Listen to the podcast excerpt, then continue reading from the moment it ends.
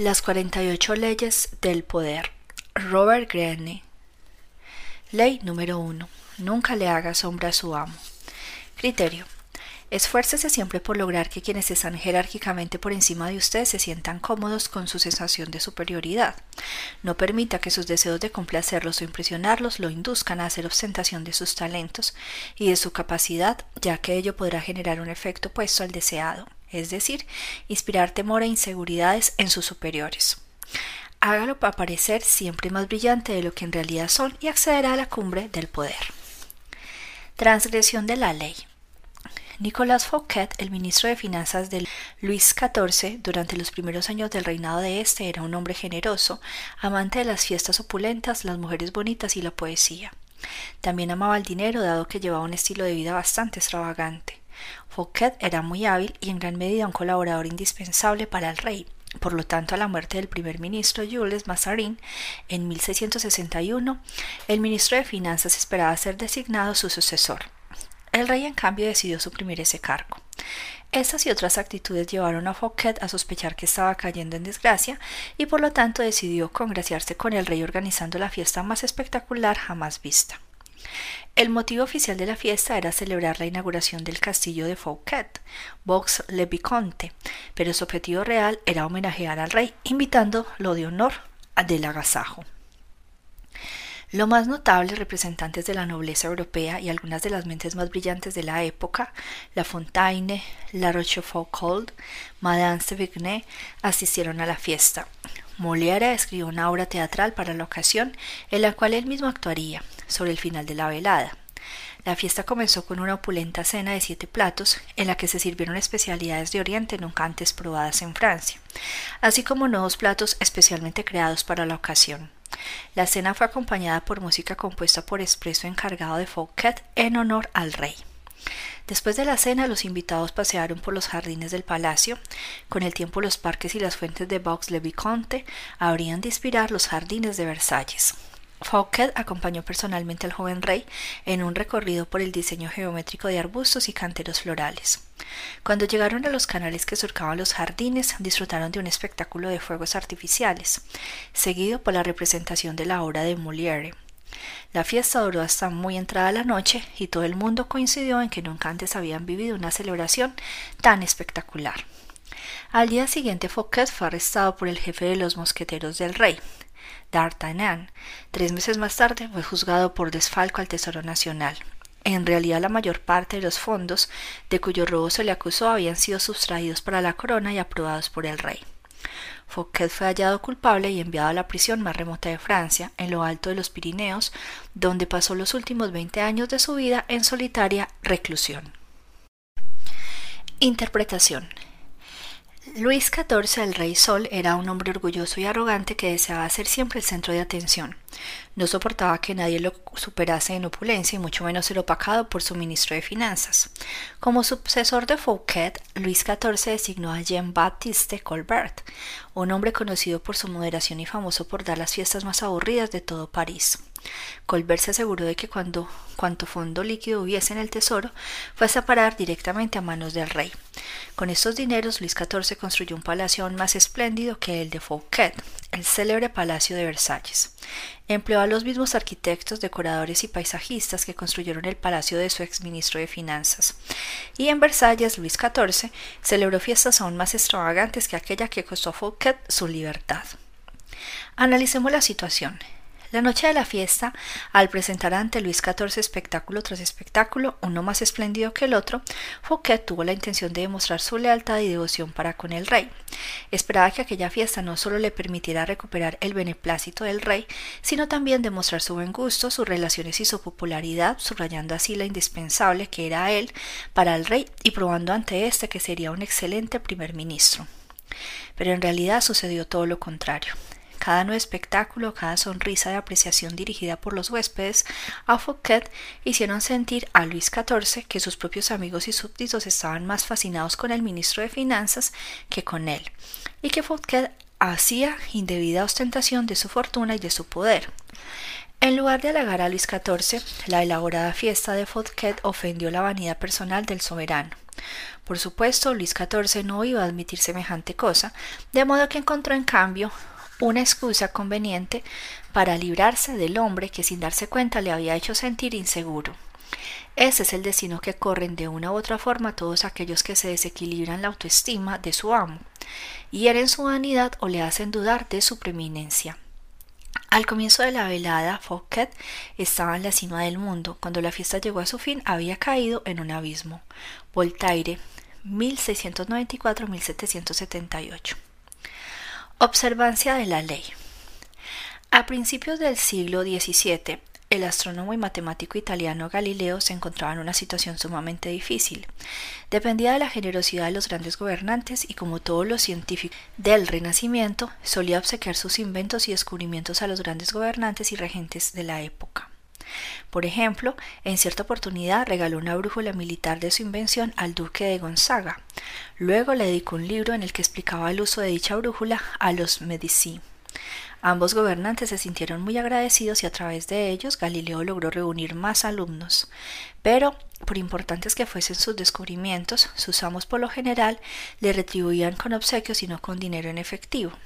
Esto hacía que viviera en constante inseguridad y dependencia económica.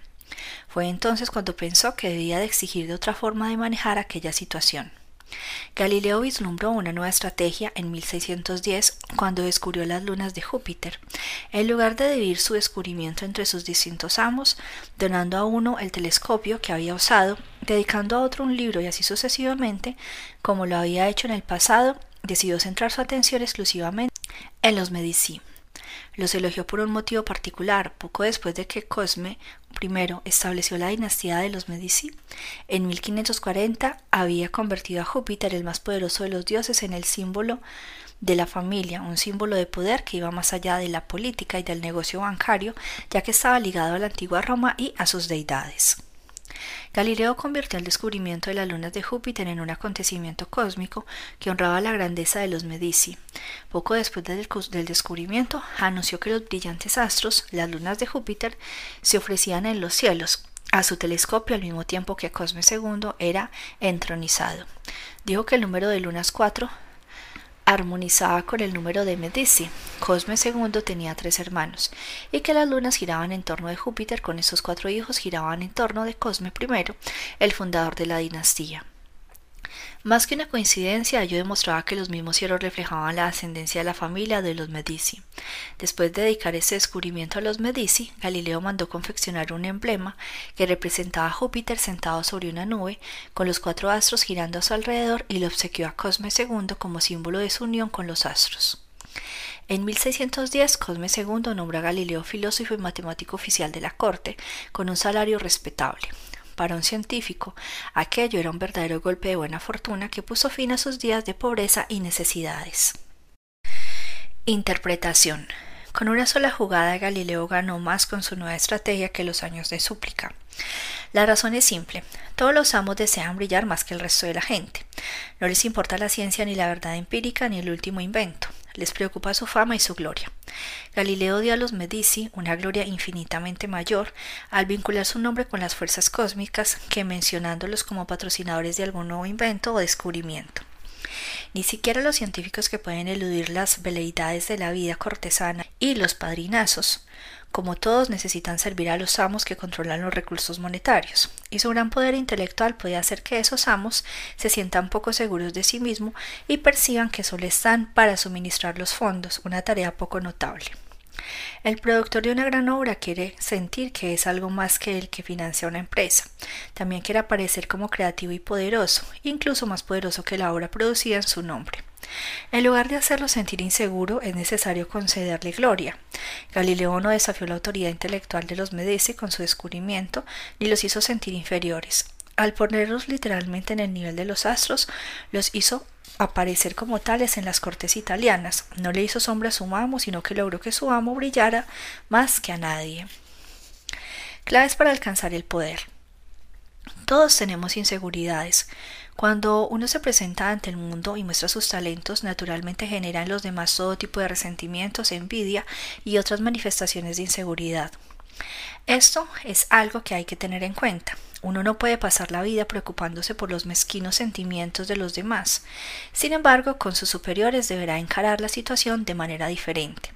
Cuando se trata del poder, hacerle sombra al amo es quizá el peor error de todos los que se pueden cometer.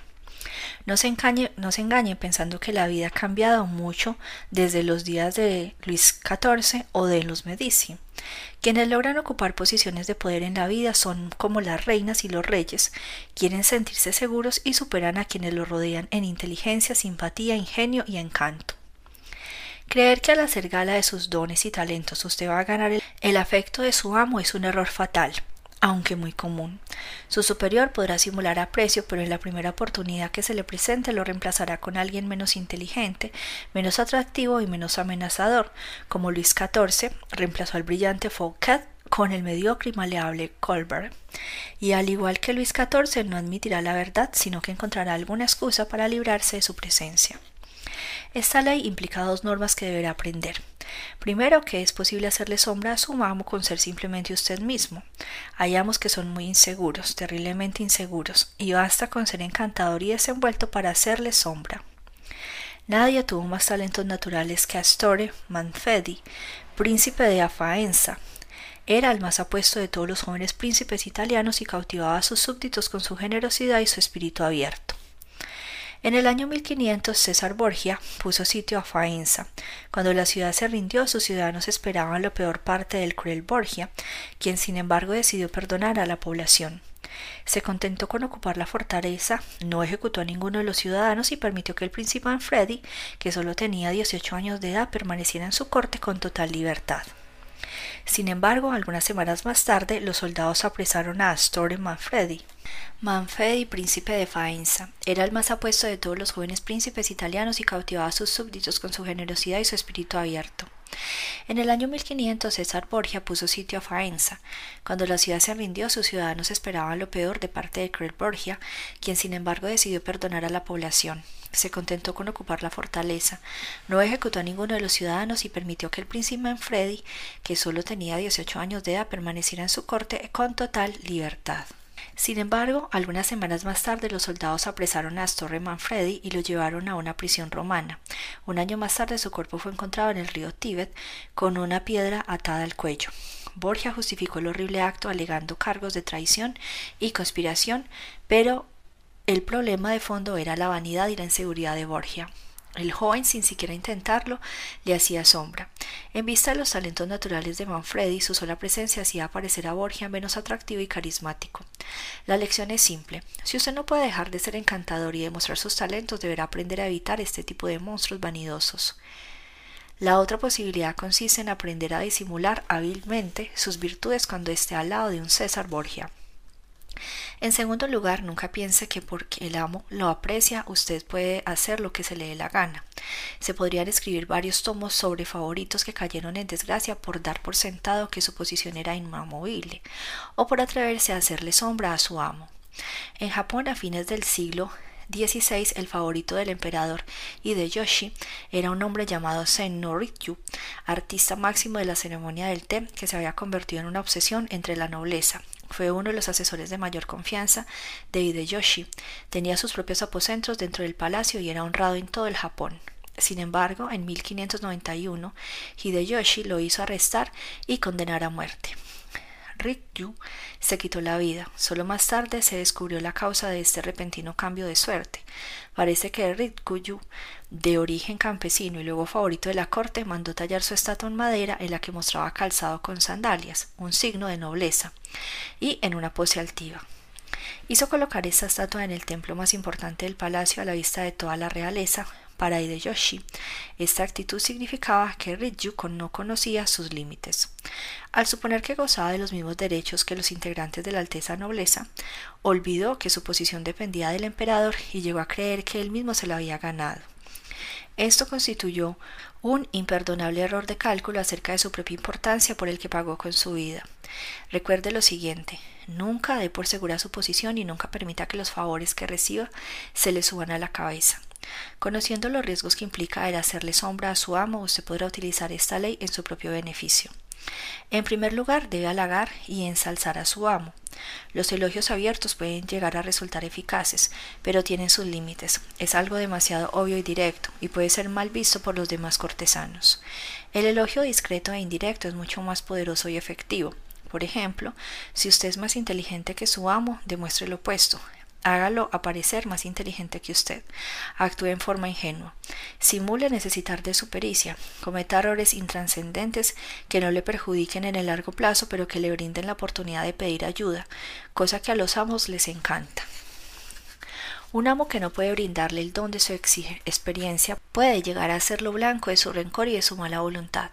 Si sus ideas son más creativas que las de su amo, atribúyaselas de la manera más pública posible. Dejen claro que el consejo de usted es solo un eco del consejo de él. Si usted supera a su amo en rapidez e ingenio, está bien que desempeñe el papel del bufón del rey, pero no lo haga parecer a él frío y taciturno en comparación. En caso necesario, baja los decibeles de su humor y encuentre la forma de hacerlo quedar como alguien divertido, con sentido de humor. Si usted es por naturaleza más sociable y generoso que su amo, tenga cuidado de no convertirse en la nube que tapa la luz que él irradia hacia los demás. Es su amo el que tiene que parecer el sol, en torno del cual gira todo el mundo, un sol que irradia poder y esplendor y se constituye un centro de atención. Si usted se ve en la situación de oficiar de anfitrión de su amo, ganará su simpatía evidenciando sus recursos limitados. Cualquier intento de impresionarlo con su gracia y generosidad puede resultarle fatal.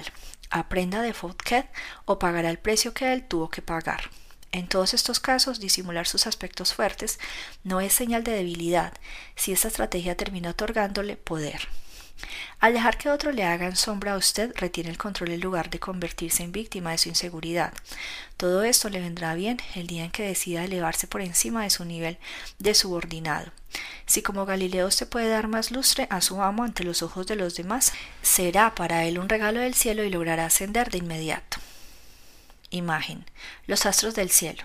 Solo puede haber un sol por vez. Nunca tape la luz del sol ni compita con el sol en cuanto a luminosidad. Procure más bien diluirse en el cielo y encontrar la forma de incrementar la intensidad lumínica del astro que es su amo. Autoridad. Evite las victorias sobre su amo. Toda superioridad es odiosa y, si es posible, sobre el príncipe es estúpida y fatal. Siempre la superioridad fue aborrecida, y cuanto más si es sobre los mismos superiores. Nos enseñan esta lección con dicha los astros, aunque son hijos del sol, son brillantes y nunca se atreven a competir con los lucimientos, lucimientos del sol. Baltasar Gracián 1601-1658 Invalidación. Usted no puede vivir cuidándose de no contrariar a ninguna de todas las personas con las que se cruza, pero puede ser selectivamente cruel. Si su superior es una estrella en decadencia, no tiene por qué temer hacerle sombra. No sienta piedad, ya que su amo tampoco tuvo ningún tipo de escrúpulos cuando a sangre fría se abría camino hacia la cumbre del éxito. Mida con cuidado la fuerza de su amo. Si descubre que es débil, acelere discretamente su caída. En momentos clave muéstrese más capaz, más encantador y más sagaz que él. Si la posición de su superior es muy débil y está a punto de caer, deje que la situación siga su curso natural. Pero si su amo se encuentra en una posición firme, aunque usted se sepa más capaz, tómese su tiempo y tenga paciencia. Según el curso natural de los hechos, con el correr del tiempo el poder se debilita y cae. Algún día su amo habrá de caer y si usted juega sus cartas con habilidad, lo sobrevivirá y superará. Ley número 2. Nunca confíe demasiado en sus amigos. Aprenda a utilizar a sus enemigos. Criterio. Desconfía de los amigos, suelen ser los primeros en traicionarlo, ya que caen fácilmente presa de la envidia. También suelen convertirse en irrespetuosos y tiranos. En cambio, emplea a quien haya sido su enemigo y le será más leal que un amigo, ya que deberá hacer mayores esfuerzos para demostrar su adhesión. Lo cierto es que usted debe de temer más a sus amigos que a sus enemigos. Si no tiene enemigos, busque la forma de creárselos. Transgresión de la ley.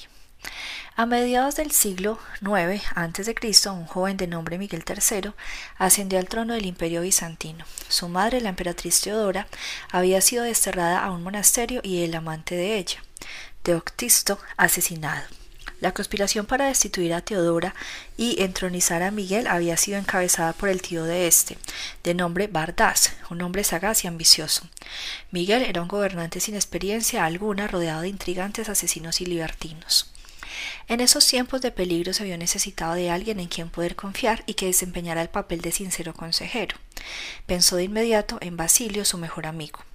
Basilio no tenía experiencia alguna en lo relativo a política y gobierno, era el jefe de los establos reales, pero había demostrado una y otra vez su lealtad y su gratitud para con Miguel. Los dos hombres se habían conocido algunos años antes. En esa oportunidad Miguel estaba visitando los establos cuando un caballo salvaje se espantó y comenzó a correr sin control hacia donde él se hallaba. Basilio, joven jinete de Macedonia, salvó la vida de Miguel al controlar al caballo desbocado. La fuerza y el coraje del joven impresionaron de tal manera a Miguel que de inmediato ascendió a Basilio de oscuro entrenador de caballos a la posición de jefe de las caballerizas reales. Colmó a su amigo de obsequios y favores y ambos terminaron siendo inseparables. Basilio fue enviado a la mejor escuela de Bizancio y el tosco campesino se convirtió en un culto y agradable cortesano. Nombrado emperador, Miguel necesitaba a su lado a alguien que le fuese absolutamente leal. ¿Quién mejor para confiarle el delicado puesto de chambelán y principal consejero que el joven que le debía todo lo que había llegado a ser? Basilio podría ser capacitado por su nuevo trabajo, y Miguel lo amaba como a un hermano, ignorando el consejo de quienes le recomendaron dar ese puesto a Bardás, mucho más apto. Miguel escogió como asistente a su amigo. Basilio aprendió con facilidad y rapidez y pronto estuvo en condiciones de asesorar al emperador sobre todos los asuntos de Estado. El único problema resultó ser el dinero, ya que Basilio nunca consideraba suficiente lo que se le pagaba. Al estar expuesto a los lujos y esplendores de la vida cortesana de Bizancio, se tornó avaro y ambicioso. Miguel duplicó y luego triplicó su salario. Le otorgó un título de nobleza y lo casó con una de sus propias amantes, Eudosia Ingerina, Mantener satisfecho a su amigo y hombre de confianza debía valerle aquel precio, pero los problemas no terminaron. Allí Bardas había pasado a ser jefe de ejército y Basilio convenció a Miguel de que ese hombre era ilimitadamente ambicioso. Con la ilusión de poder controlar a su sobrino, Bardas había conspirado para ponerlo en el trono. Nada le impedía volver a conspirar esta vez para deponer a Miguel y asumir él mismo el gobierno del imperio. Tanto hizo y dijo Basilio contra Bardas que al fin Miguel decidió mandar asesinar a su tío. Durante una importante carrera de caballos, Basilio se acercó a Bardas en medio de la multitud y lo mató a puñaladas. Poco después, solicitó reemplazarlo como jefe de ejército, a fin de ejercer mejor control sobre las fuerzas armadas y poder sofocar cualquier intento de rebelión. El emperador le concedió el cargo, el poder y la fortuna de Basilio fueron creciendo y pocos años más tarde Miguel, que se encontraba en apuros económicos debido a sus propios despilfarros, le pidió que le devolviera parte del dinero que Basilio había tomado prestado a lo largo de los años. Para gran consternación del joven emperador, Basilio se negó con tanta firmeza y arrogancia que se dio cuenta de pronto del problema que enfrentaba. Su ex jefe de establos había llegado a poseer más dinero, más aliados en el ejército y en el Senado, y por último más poder que el propio emperador. Algunas semanas después, tras una noche de mucho beber, Miguel se despertó y se vio rodeado por soldados. Basilio contempló la escena impavido, mientras sus hombres asesinaban al emperador a puñaladas. Después de autoproclamarse emperador, cabalgó por las calles de Bizancio, llevando en triunfo en la punta de una larga pica la cabeza de su ex benefactor y mejor amigo. Interpretación Miguel III de Bizancio puso a su futura merced el sentimiento de gratitud que creía que Basilio debía de albergar hacia él. No dudaba que Basilio le serviría mejor que nadie ya que le debía su riqueza, su educación y su posición. Luego, una vez que Basilio estuvo en el poder, no dudó en darle todo lo que éste le requería para fortalecer el lazo que los unía. Solo cuando vio el gesto de burla en el rostro de Basilio, Miguel se dio cuenta del error fatal que había cometido. Había creado un monstruo permitió que el hombre viera el poder de tan cerca que terminó deseando más y más, y al darle todo cuanto exigía y al encumbrarlo gracias a la caridad recibida de su benefactor, solo logró que Basilio hiciera lo que hacen tantos en su situación olvidar los favores recibidos y creer que han ganado su éxito gracias a sus propios méritos. En el momento en que tomó conciencia de la realidad, Miguel aún estaba a tiempo de salvar su vida, pero la amistad y el amor suelen impedirnos ver nuestros propios intereses. Nadie cree que un amigo pueda traicionarlo, y Miguel no lo creyó hasta el día en que su cabeza terminó en la punta de la pica. Señor, protégeme de mis amigos, que de mis enemigos me protejo yo mismo. Voltaire, 1694-1778. Observancia de la ley. Durante varios siglos después de la caída de la dinastía Han, año 222 después de Cristo, la historia china presenta una serie de golpes de estados violentos y sangrientos, uno tras otro. Los hombres del ejército conspiraban para asesinar a un emperador débil, para luego reemplazarlo por un general fuerte y colocarlo en el trono del dragón. El general iniciaba una nueva dinastía y se hacía coronar emperador. Para asegurar su supervivencia asesinaba a los generales que lo habían acompañado en el golpe. Algunos años más tarde, sin embargo, el modelo volvía a repetirse. Nuevos generales volvían a levantarse y asesinaban al emperador o a sus hijos. Ser emperador de China significaba estar solo, rodeado por una jauría de enemigos. Era la posición de menor poder y seguridad que existía. En el año 959 después de Cristo, el general Xiao Jin se convirtió en el emperador Sung.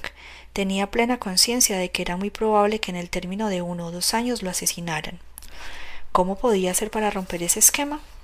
Al poco tiempo de haber sido entronizado como emperador, Sung ordenó que se realizara un banquete para celebrar el advenimiento de la nueva dinastía, al que invitó a los más poderosos comandantes del ejército. Después de que todos bebieron mucho vino, Sung despidió a los guardias y a todos los demás invitados, menos a los generales que empezaron a temer que el emperador los asesinara de un solo golpe. El emperador, en cambio, les dijo Paso todo el día temiendo por mi vida y me siento desdichado, tanto a la mesa como en mi cama. Porque, ¿quién de ustedes no sueña con arrebatarme el trono? No es que dude de su lealtad, pero si por una de esas casualidades sus subordinados buscando riqueza y poder obligaran a alguno de ustedes a vestir la túnica amarilla, ¿quién podría rehusarse?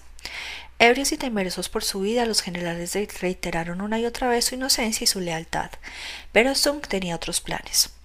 La mejor forma de pasar los días es disfrutando en paz de las riquezas y los honores. Si ustedes están dispuestos a renunciar a sus mandos, yo por mi parte estoy dispuesto a brindarles prósperas tierras y bellas viviendas donde puedan disfrutar del placer, acompañados por cantantes y mujeres hermosas. Los generales atónitos comprendieron que en lugar de luchas y angustias, Sung les ofrecía riquezas y seguridad. Al día siguiente todos los generales presentaron su renuncia y se retiraron como nobles a las propiedades que Sung les había obsequiado. En un golpe magistral, Sun convirtió a una manada de amigables lobos que sin duda lo habrían engañado y atacado por la espalda en un grupo de dóciles corderos alejados de todo poder. Durante los años siguientes, Sun continuó su campaña para asegurar su poder absoluto, y en 1971 después de Cristo, King Liu, oriundo de la sureña provincia de Han, al fin se rindió ante él, al cabo de años de rebelión. Para gran sorpresa de Liu Sung, le otorgó una posición de alto rango en la corte imperial y lo invitó al palacio para sellar su nueva amistad con una copa de vino. Cuando Liu tomó la copa, titubeó un instante, temiendo que contuviera veneno. Los crímenes de este súbdito sin duda merecen la muerte, exclamó. Pero yo pido a su majestad que perdone la vida a este súbdito. No me atrevo a probar este vino.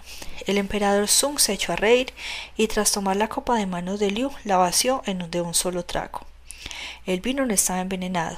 A partir de este momento Liu se convirtió en el amigo más confiable y leal de Sung. En aquel tiempo China se había dividido en numerosos pequeños reinos.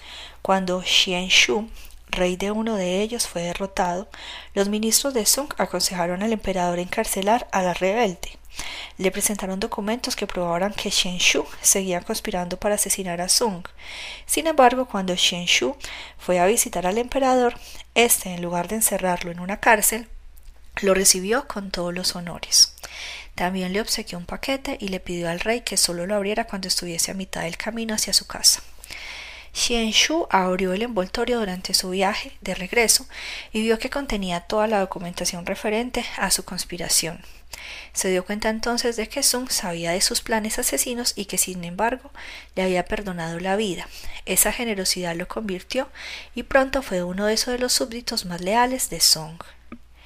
Interpretación un proverbio chino compara a los amigos con las mandíbulas y los dientes de un peligroso animal. Si uno se descuida, se encuentra con que terminan masticándonos. El emperador Sun conocía las mandíbulas que lo rodeaban cuando asumió el trono. Sus amigos del ejército lo masticarían como si fuese un trozo de carne, y si llegaba a sobrevivir sus amigos del gobierno se lo comerían para la cena. El emperador Sung no quiso tener trato con sus amigos, sino que sobornó a sus generales colegas con espléndidas propiedades y los mantuvo bien alejados. Esta era una forma mucho mejor de anularlos que matándolos, lo que solo hubiese provocado la venganza de otros generales. Sung tampoco quiso tener nada que ver con ministros amistosos. Más de una vez terminaría bebiendo su famosa copa de vino envenenado. En lugar de confiar en sus amigos, Sun utilizó a sus enemigos uno tras otro, transformándolos en sus súbditos mucho más confiables. Mientras que un amigo espera más y más favores y hierve de celos y envidia, los ex enemigos no esperaban nada y recibieron todo. Un hombre que se encuentra con que de pronto le perdonan la vida es sin duda un hombre agradecido e irá hasta el fin del mundo por el hombre que le concedió esa gracia. Con el correr del tiempo, sus antiguos enemigos se convirtieron en los más confiables amigos de Sung, y por último Sung logró romper con el ciclo continuo de golpes de Estado, violencia y guerra civil. La dinastía Sung gobernó China durante más de 300 años. En un discurso pronunciado en el apogeo de la Guerra Civil de Estados Unidos, Abraham Lincoln se refirió a los sureños como hermanos que iban por el camino equivocado. Una señora mayor lo reprendió por no calificarlos de acérrimos enemigos a quienes se debía destruir. Pero señora, replicó, ¿acaso no destruyo a mis enemigos al convertirlos en mis amigos? Claves para alcanzar el poder. Es natural querer emplear a los amigos cuando uno se encuentra en apuros. El mundo es un lugar duro y los amigos suavizan esa crueldad. Además, uno los conoce bien. ¿Por qué depender de un extraño cuando se tiene a mano un amigo? El problema es que a menudo no se conocen a los amigos tan bien como uno cree. Los amigos suelen coincidir con nosotros a fin de evitar discusiones. Entre amigos se suelen disimular los rasgos desagradables para evitar molestar u ofenderse. Los amigos son los que más celebran nuestros chistes.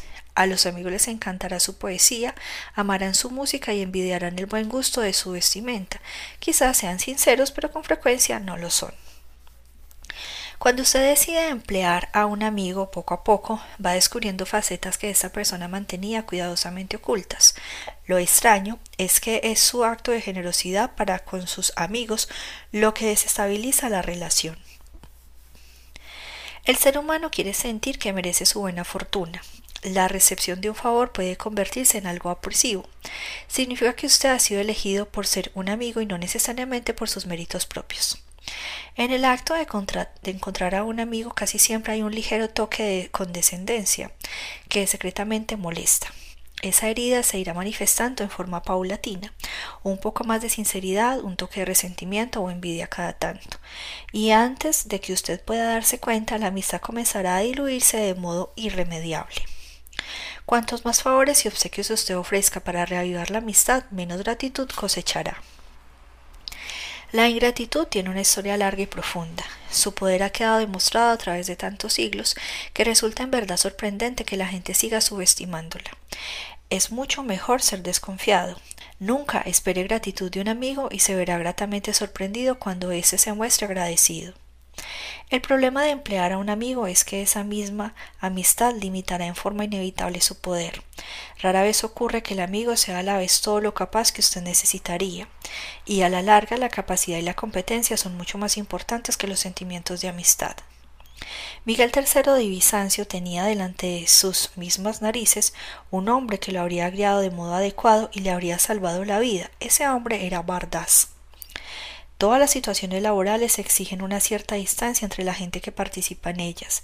Usted está tratando de trabajar, no de hacer amigos.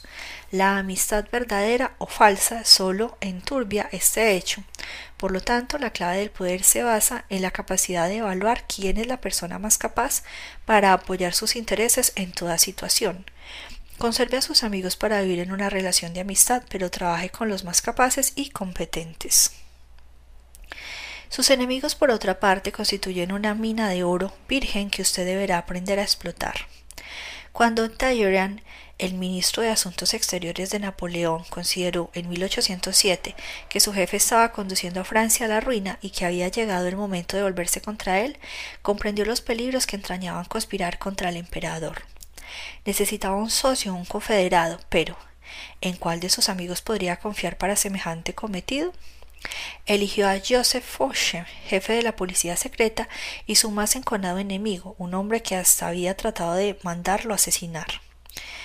Talleyrand sabía que aquel odio del pasado brindaría la oportunidad para una reconciliación afectiva.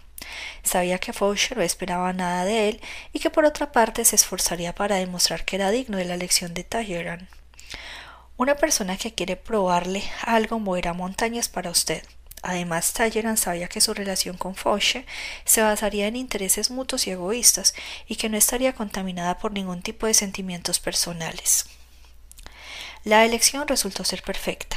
A pesar de que los conspiradores no consiguieron derrocar a Napoleón, la unión de dos socios tan insólitos y poderosos generó mucho interés por su causa. La oposición al emperador comenzó a difundirse en forma paulatina y a partir de ese momento Talleyrand y Fauche tuvieron una fructífera relación de trabajo. Toda vez que pueda, haga las paces con un enemigo y asegúrese de ponerlo a su servicio. Como dijo Lincoln, uno destruye al enemigo cuando lo convierte en amigo. En 1971, durante la Guerra de Vietnam, Henry Kissinger fue víctima de un frustrado intento de secuestro, una conspiración en la cual, entre otros, estuvieron involucrados dos conocidos sacerdotes antibelicistas, los hermanos Berrigan, otros cuatro sacerdotes católicos y cuatro monjas. En privado, sin informar al Servicio Secreto del Departamento de Justicia, Kinsinger organizó un encuentro con tres de los supuestos secuestradores un sábado por la mañana. Cuando explicó a sus invitados que para mediados de 1972 habría sacado de Vietnam al grueso de los soldados estadounidenses, conquistó de inmediato su buena voluntad. Le obsequiaron algunos prendedores con la leyenda secuestren a Kissinger y uno de ellos mantuvo durante años una amistad con él, visitándolo en diversas ocasiones. Esa no fue la única ocasión en que Kissinger recurrió a este tipo de estratagema. Por principio buscaba trabajar con quienes disentían de él. Sus colegas solían comentar que obviamente Kissinger se llevaba mejor con sus enemigos que con sus amigos. Sin enemigos a nuestro alrededor nos volvemos perezosos. Un enemigo que nos pisa los talones agudiza nuestro ingenio, nos mantiene despiertos y atentos. Por eso a veces es mejor usar a los enemigos como enemigos en lugar de transformarlos en amigos o aliados. Mao Tse-tung consideró el conflicto como la clave de su acceso al poder. En 1937 los japoneses invadieron China, interrumpieron la guerra civil entre los comunistas de Mao y sus enemigos, los nacionalistas chinos. Temiendo que los japoneses los aniquilaran, algunos líderes comunistas abogaron por dejar que fuesen los nacionalistas quienes combatieran a los japoneses y utilizar ese tiempo para recuperarse. Mao no coincidió con esa posición. No sería posible que los japoneses lograran derrotar y ocupar, al menos no por mucho tiempo, un país tan vasto como China.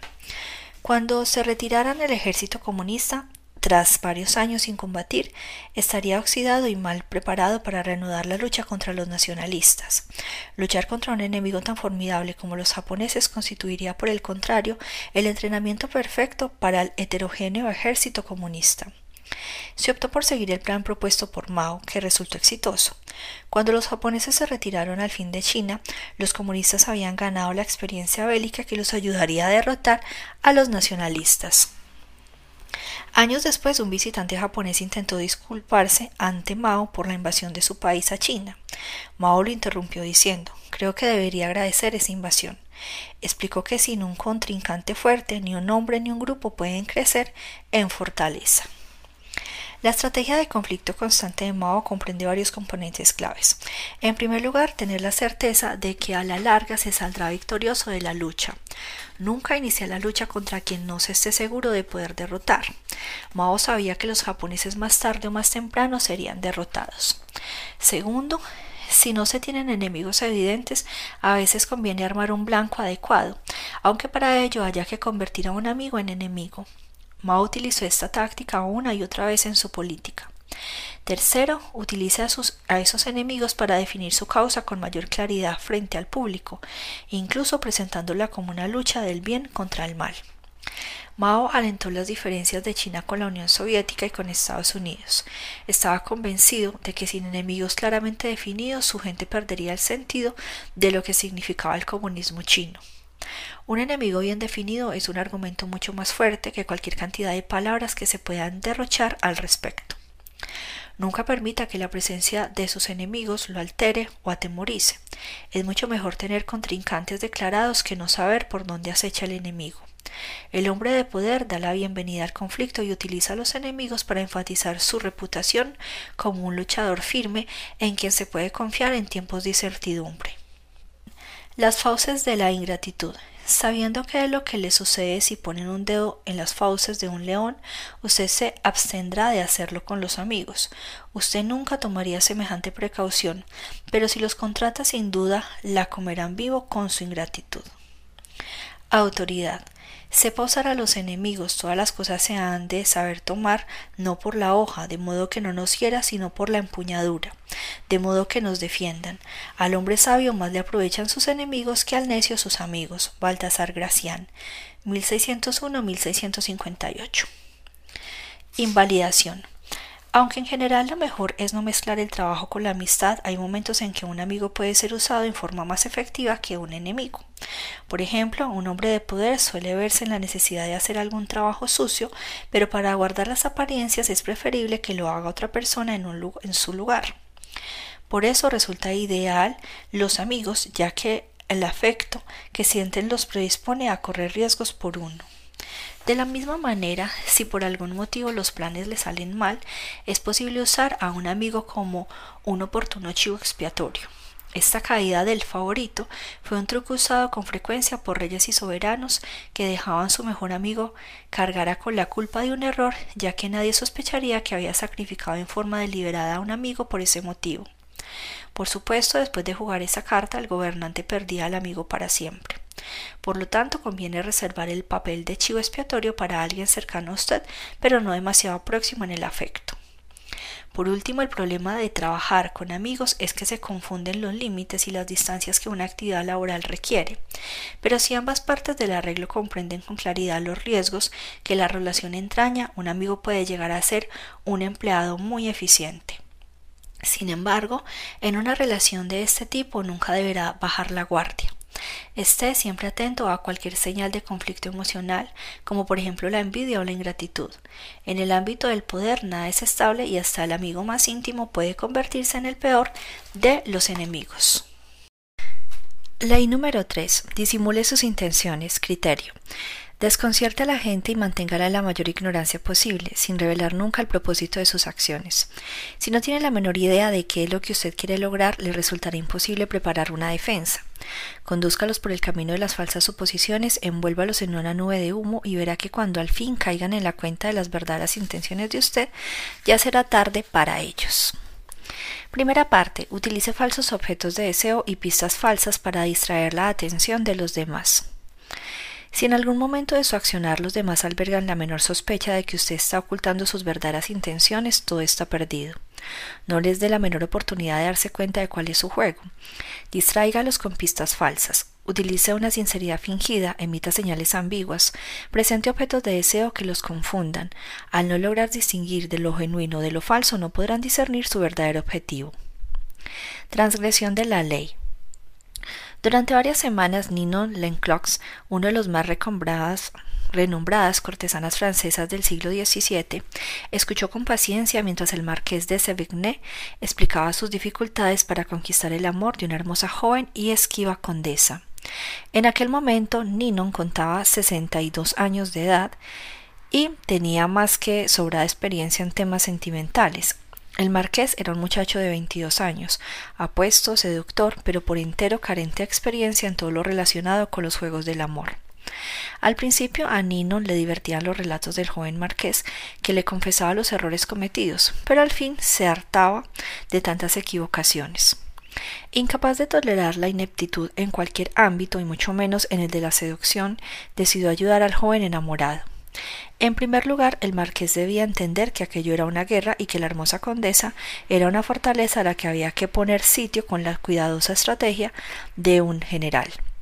Cada paso debía ser planificado y ejecutado con suma atención, teniendo en cuenta cada detalle y matiz. Ninon indicó al marqués que al comenzar de nuevo su conquista se aproximara a la condesa con un aire un tanto distante, con un toque de indiferencia. La próxima vez que los dos se hallaran a solas, él confiaría en la condesa como un amigo, no como un potencial amante. Esta era la menor forma de despistarla. La condesa ya no debía dar por sentado el interés sentimental del joven. Era necesario que considerara la posibilidad de que a él solo le interesaba entablar una amistad con ella. Ninon planificó todo con sumo cuidado. Una vez que la condesa se sintiera confundida en cuanto a las verdaderas intenciones del marqués, habría llegado el momento de ponerla celosa. Durante el encuentro siguiente, que se produciría en una de las principales fiestas célebres en París, el marqués se haría presente acompañado por una hermosa mujer, que a su vez tenía amigas igualmente bellas. De este modo la esquiva condesa vería al marqués rodeado de las mujeres más llamativas de París, lo cual no solo le haría arder de celos, sino que le haría notar que el marqués era deseado y admirado por otras mujeres. A Nino le costó mucho lograr que el marqués comprendiera esta estratagema, pero le explicó con paciencia que una mujer que se interesa por un hombre quiere comprobar que otras mujeres también se fijan en él. Esto no solo incrementa de inmediato su valor, sino que la satisfacción de arrebatárselo a sus rivales resulta muy gratificante. Una vez que la condesa estuviese celosa y desconcertada, habría llegado el momento de seducirla. Siguiendo las instrucciones de Ninon, el marqués dejaría de presentarse en reuniones en que la condesa esperaba verlo. Luego, de manera sorpresiva, aparecería en salones que nunca antes había frecuentado, pero a los que la condesa concurría con asiduidad. Así a ella le resultaría imposible predecir los movimientos del marqués. Todo esto la conduciría a un estado de confusión emocional, requisito indispensable para toda seducción exitosa. El marqués a lo largo de varias semanas siguió con exactitud las instrucciones de su mentora, y Ninon controlaba los progresos del joven. A través de su red privada de espías se enteró de que la condesa se reía más de las gracias del marqués y escuchaba con mayor atención sus historias. Supo que la condesa comenzó de repente a hacer averiguaciones acerca del marqués. Los amigos de Nino le confiaron que en reuniones sociales en las que se encontraba el marqués y la joven condesa, ésta no le perdía de vista.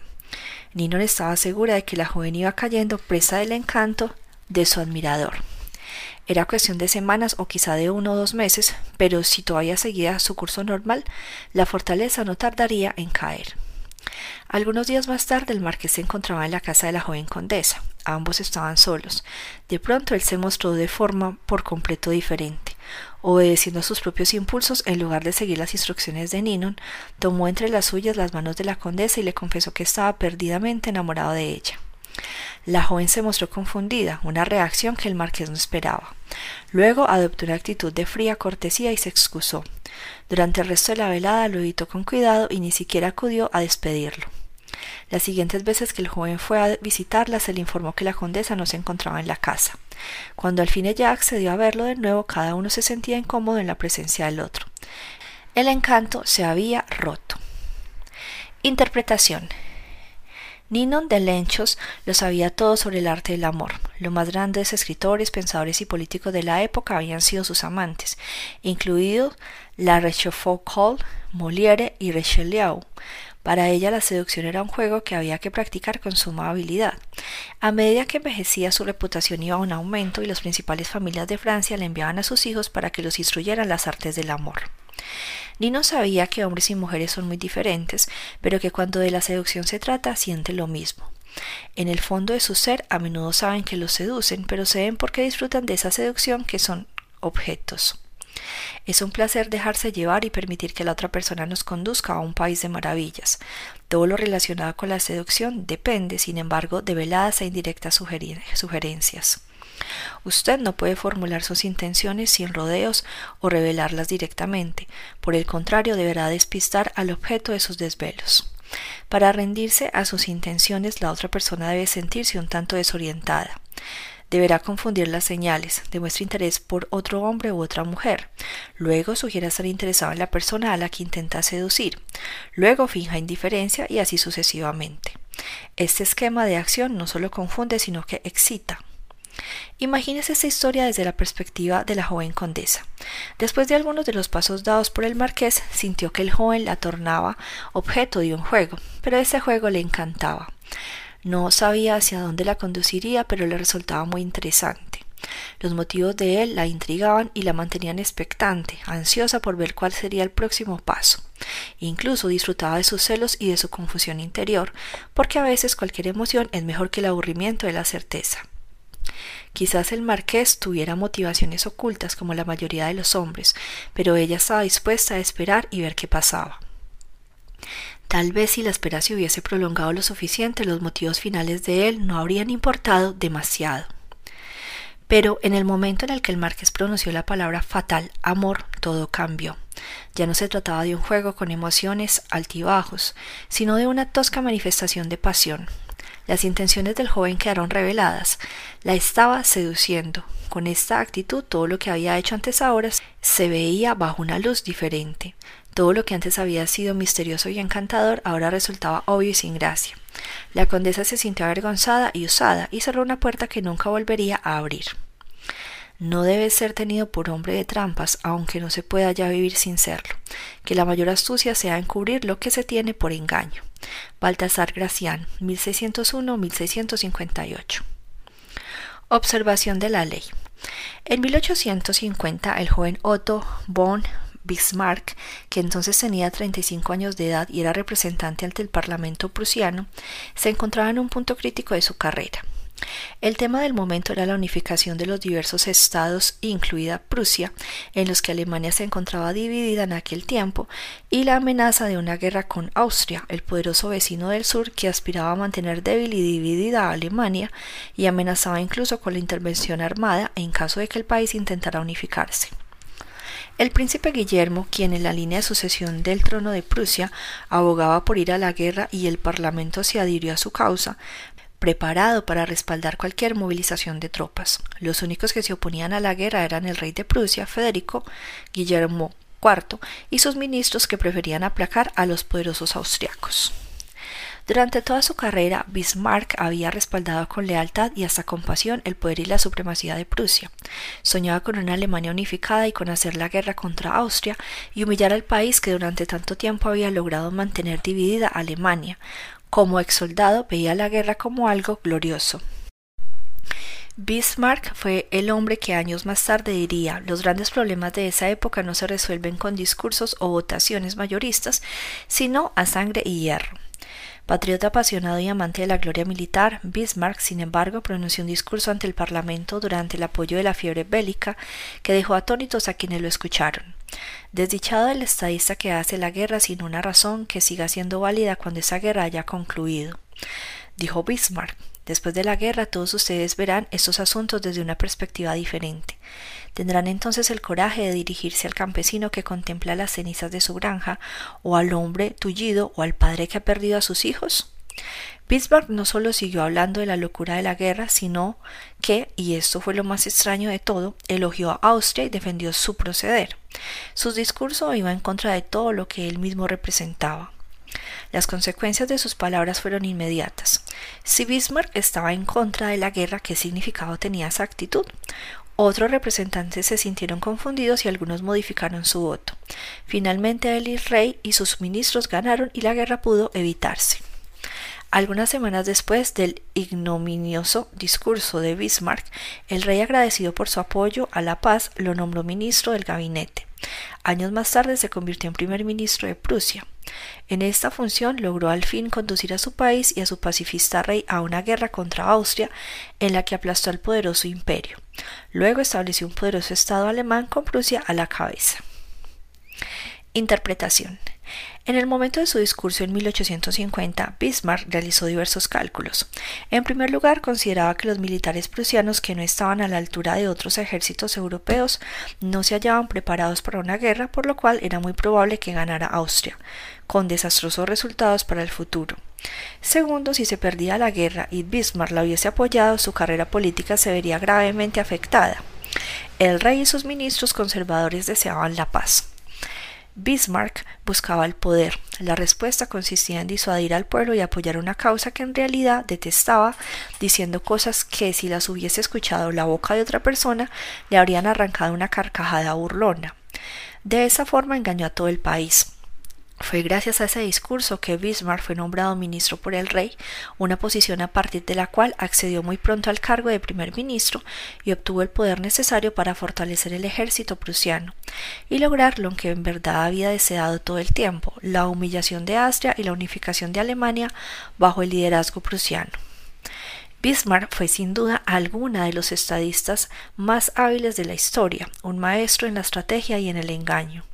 En el caso citado nadie sospechaba cuáles eran sus verdaderos objetivos.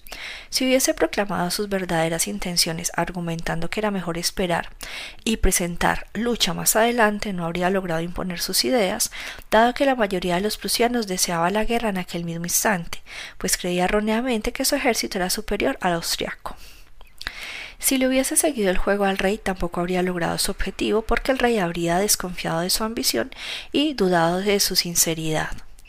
Al disimular sus verdaderas intenciones y emitir señales que confundieron a su audiencia, engañó a todo el mundo, ocultó sus propósitos reales y logró todo cuanto ambicionaba. Ese es el poder que tiene el ocultar las verdaderas intenciones.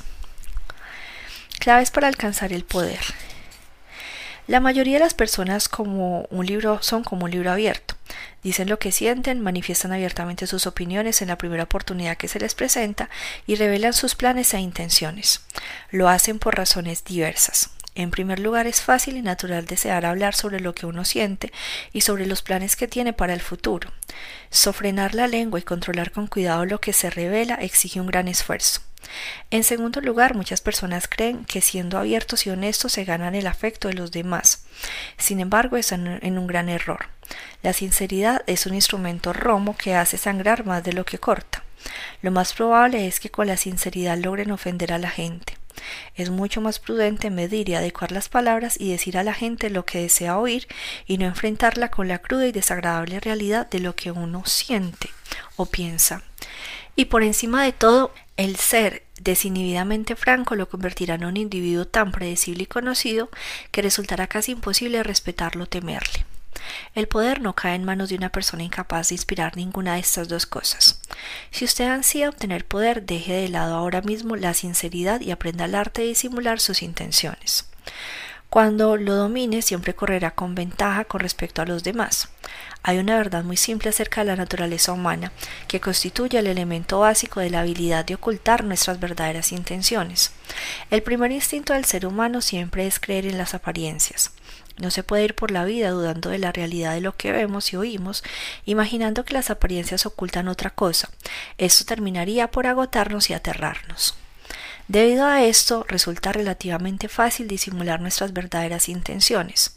Basta con presentar un objeto que supuestamente deseamos, un objetivo que en apariencia queremos alcanzar ante la vista de los demás y tomarán por realidad esas apariencias. Una vez que su atención se centra en el señuelo, no se dan cuenta de las verdaderas intenciones. En el arte de la seducción emita señales contradictorias, tales como deseo e indiferencia, y no solo despistará a los demás, sino que encenderá su deseo de poseerlo. Una táctica que suele resultar eficaz como pista falsa es la de aparentar apoyar una idea o causa por entero opuesta a sus verdaderos sentimientos. Bismarck utilizó esta táctica en forma muy efectiva en su discurso de 1850. La mayoría de la gente supondrá que simplemente ha cambiado de opinión, dado que no es frecuente jugar con tanta ligereza con algo tan emotivo como las opiniones y los valores personales. Lo mismo vale para cualquier objeto de deseo presentado como señuelo. Simule desear algo que en realidad no le interesa obtener y logrará despistar a sus enemigos que cometerán todo tipo de errores de cálculo. Durante la Guerra de la Sucesión Española en 1711, el duque de Marlborough, comandante de la Armada británica, deseaba destruir un fuerte francés de importancia clave, ya que protegía un paso vital a través de Francia. Sin embargo, sabía que si llegaba a destruirlo, los franceses descubrirían de inmediato sus verdaderas intenciones, avanzar por aquel camino de modo que en lugar de destruirlo capturó aquel fuerte y dejó allí parte de sus tropas, simulando que deseaba utilizarlo para sus propios fines. Los franceses atacaron el fuerte y el duque dejó que lo recuperaran. Una vez que los franceses volvieron a ocuparlo, fueron ellos quienes lo destruyeron, convencidos de que el duque lo pretendía por alguna razón estratégica importante. Sin el fuerte el camino había quedado sin protección y Marlborough pudo entrar en Francia sin problemas. Utiliza esta táctica de la manera siguiente. Oculte sus intenciones no cerrándose, paréntesis, con lo que se arriesga a sugerir que guarda un secreto y despertar sospechas, sino hablando sin cesar de sus deseos y objetivos, pero no los verdaderos. Con esto matará tres pájaros de un tiro. Parecerá una persona amable, abierta y confiada, ocultará sus verdaderas intenciones y hará que sus rivales pierdan un tiempo precioso defendiendo el flanco equivocado. Otra herramienta poderosa para despistar a la gente es la franqueza falsa. La gente tiende a confundir franqueza con sinceridad. Recuerde que el primer impulso es creer en las apariencias y dado que todos valoran la sinceridad y quieren creer en la sinceridad de quienes lo rodean, rara vez dudarán de usted o adivinarán sus verdaderas intenciones. El aparentar creer en lo que usted dice confiere un gran peso a sus palabras. Es así como Yago engañó y destruyó a Otelo, en vista de la profundidad de sus emociones y la aparente sinceridad de su preocupación y por la supuesta infidelidad de Desmemona. ¿Cómo podía Otelo desconfiar de él? Así fue también como el gran estafador Yellow Kilgale pudo engañar a sus incautas víctimas, simulando creer absoluta y profundamente en el señuelo que les ponía delante de sus narices.